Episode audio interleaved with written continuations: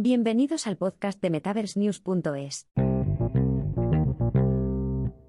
Visa apuesta por la blockchain y la Web3. La empresa global de pagos Visa está contratando a un ingeniero familiarizado con Ethereum para mejorar su posición en la Web3.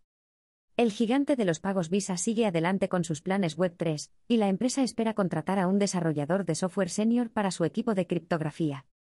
En una oferta de empleo publicada la semana pasada, la segunda mayor organización de pagos con tarjeta del mundo dijo que buscaba ingenieros de software experimentados que sean apasionados de la pila de tecnologías Web3. Web3 se refiere a la próxima evolución a gran escala de Internet, basada en cadenas de bloques, que puede dar a los usuarios más control sobre sus datos. Visa afirma que lleva algún tiempo centrándose en crear productos para este espacio. El equipo de criptografía de Visa está creando la próxima generación de productos para facilitar el comercio en la vida digital y móvil de todos, dice el mensaje. Nuestro objetivo es construir funciones intuitivas que expongan un nuevo y profundo valor para nuestros clientes.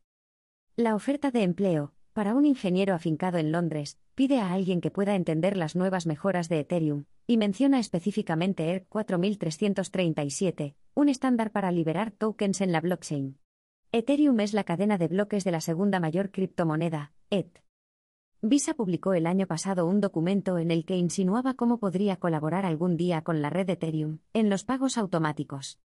La empresa también pide a alguien familiarizado con los protocolos de seguridad y la custodia de claves privadas.